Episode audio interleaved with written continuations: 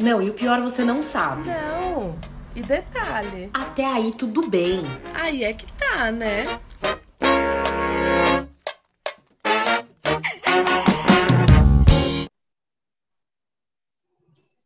Oi, gente, estamos de volta com mais uma história da prima, a conversa mais psicanalítica e mais fofoqueira da sua internet. É isso que a gente falava? Não, do seu YouTube, Spotify. Ah, é, essa vinheta muda, esse slogan muda, eu fico toda confusa. Mas enfim, que resumindo. Eu sou a Fernanda Brito, sou psicóloga e psicanalista, estou aqui com a Rochelle, que vai contar uma história ótima pra gente hoje. Oi, gente. A amiga da prima mandou uma história babada. Babada não, babadeira. Pode ser considerada babada também, não tem problema. Dependendo do final.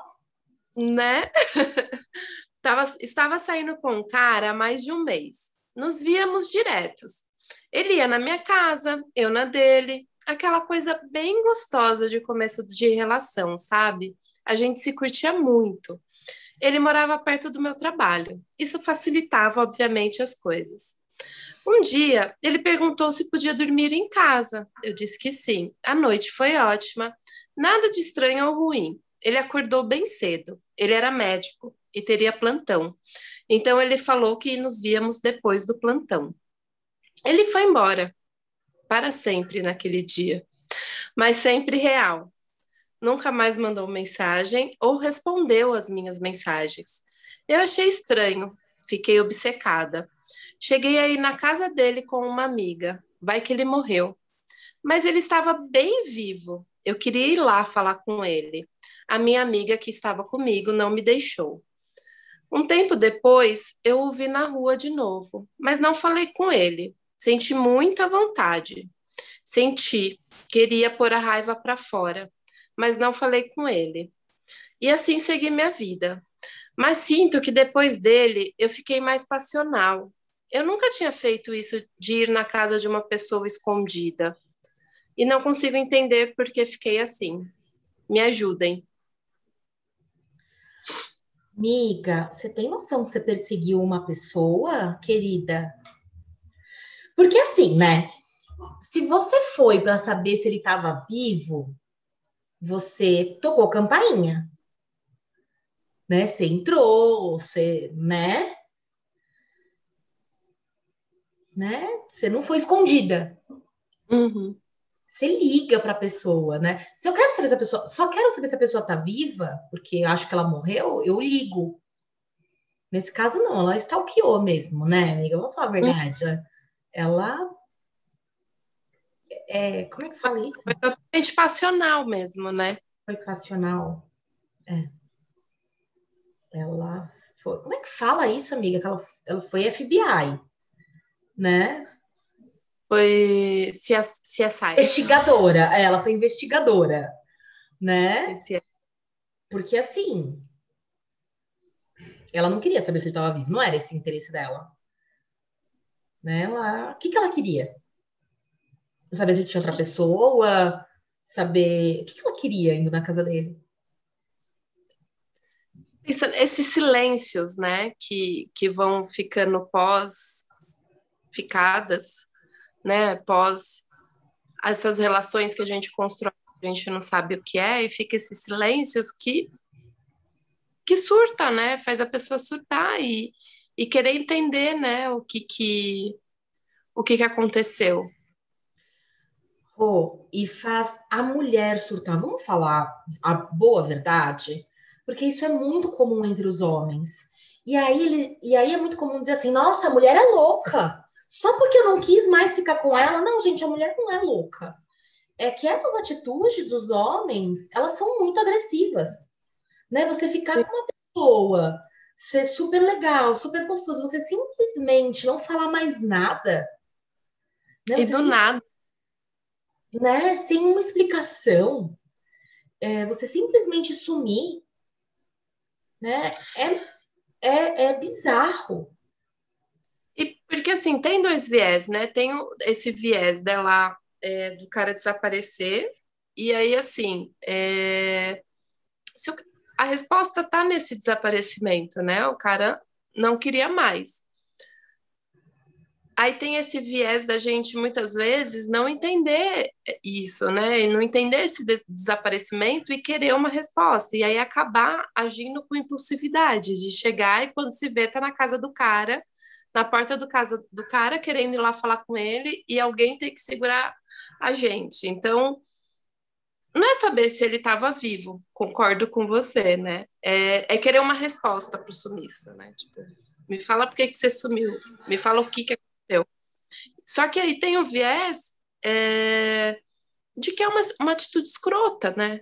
Uhum. Do cara, não de sumir, né? Desaparecer e, e nem falar assim, olha, sei lá, foi bom enquanto durou. Não quero mais. É, segue Oi, seu caminho. Tudo bem? Não tô. Legal. Não quero, acho que é isso, não quero mais, obrigada. Porque, na verdade, o que a gente precisa começar a assumir é os homens são uns bananões, como diria o Caio Ribeiro. São uns, são uns medrosos. Um, eu não sei, ai, não tem nem palavra, Rochelle. Me ajuda. É Babaca, medrosos, bundões, porque não conseguem dizer, olha, não quero mais. E aí eles simplesmente somem. Quando a mulher é, fica brava ou tem uma atitude passional, eles dizem, tá vendo? Ela é louca, por isso que eu não quis mais, porque ela é doida, ela é muito passional, ela olha a atitude que ela tem. E aí ela é apareceu mais fácil. Ela foi lá na porta da minha casa e ficou me esperando chegar. Mas ninguém conta o que, o que aconteceu antes disso, né? Que teve Como um. Que ele foi medroso. Ninguém, ninguém fala, olha, ele foi muito medroso, teve uma atitude, atitude escrota, foi medroso, me deixou falando sozinha. Eu vim aqui para entender, fiquei nervosa, né? Então, assim, ele me levou a esse lugar e a culpada sou eu, eu que sou errada, né? Porque ele não consegue assumir as atitudes dele, é isso? Que é o que a maioria dos caras fazem, né, Fê? E não só homem, muitas vezes ficam é, em banho-maria, né? Deixando a pessoa em banho-maria. Então, assim, eu não sumi, não sumo, não falo para você que não quero mais, que não tô mais na, na pegada de continuar saindo com você, mas fico te enrolando. Ah. Fico te enrolando, mando uma, uma conversinha fiada.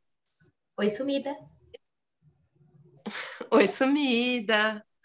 Tem várias, tem uma lista de palavras, de frases. Então, assim, é sempre é sempre isso, né? Quer dizer, qualquer dificuldade, chegar e falar, não quero mais. É. Não tô mais afim. Uhum. Isso do sumiço, para mim, não era uma coisa comum, eu achava. Até que eu comecei a conversar com pessoas e um monte de gente fala: não, mas já aconteceu comigo do cara desaparecer. Uhum. Tipo, ter sido super legal, do nada a pessoa desaparecer e desaparecer, tipo, over. Aí eu falei, cara, mas tipo, o que, que dá na cabeça de uma pessoa fazer isso? É, é. E eu comecei a perceber que o problema não sou eu, o problema são os caras. É, é. O problema são os homens que não conseguem eles não conseguem ter uma conversa adulta. Eles não conseguem não assumir responsabilidade. É. Cortou.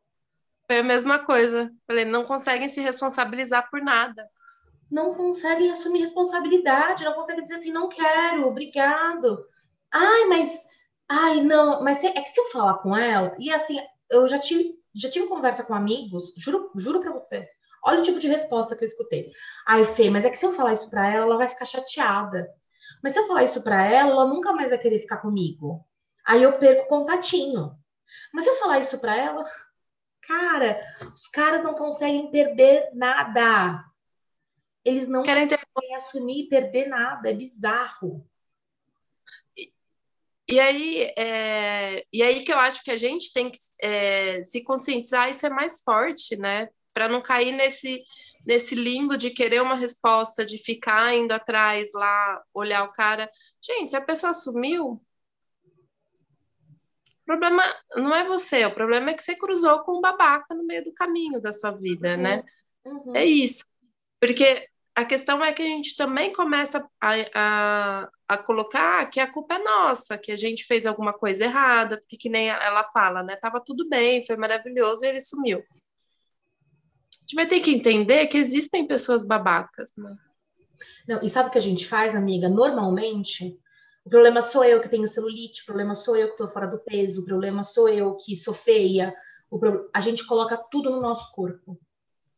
É. Principalmente a, aqui no Brasil, que é tudo, nós somos muito mais objetificadas que muitos lugares do mundo, a gente vai, todo o problema vai para o nosso corpo. O problema sou eu que tenho defeitos no meu corpo, que estou fora do peso, que meu corpo não é padrão. E isso a gente tem que observar muito, muito. Tudo vai para um problema nosso, nós somos problema. Não sou perfeita, então vou colocar silicone, então vou fazer uma operação aqui, vou é, afinar meu nariz, vou. Minha pele é muito escura, minha pele é muito clara, é essa pinta, e a gente coloca todo a culpa no nosso corpo. É muito é bizarro o que as mulheres fazem. Nós, mulheres, fazemos. Com a gente mesma, né? Uhum. A gente, a gente é, se culpa por tudo, até pela, pelas merdas que a outra pessoa faz com a gente, né? É. A gente precisa é, saber se responsabilizar pelo que é nosso. Pelo, é. Pelas merdas do, do outro, você tem que olhar e devolver para ele, né? Falar, é seu, toma aqui, não vou ficar, é. não vou dormir com esse barulho, não, isso é, é seu. Hum. Porque por isso que a gente vai entrando nesse looping muito, muito louco. E aí ela até fala no final, eu fiquei mais passional depois disso os traumas que isso vão gerando pra gente, né? E aí dessa até dessa nem sei se existe essa palavra, mas dessa passionalidade de tipo, de repente ir para casa do cara, ficar esperando o cara chegar para ah, vamos ver se ele tá vivo, chama a amiga para ir junto. Se a gente for pensar friamente, tipo, meu, que impulsividade, né? Tipo, você sair da sua casa e perder seu tempo, né, para só para olhar e falar não. Ele existe ainda, né? Ele ainda existe. É que ele não quis mesmo falar comigo. Não foi uma alucinação da minha cabeça. É. É, isso mesmo. Mas é isso, né? Não guardo nem segredo, vou guardar opinião.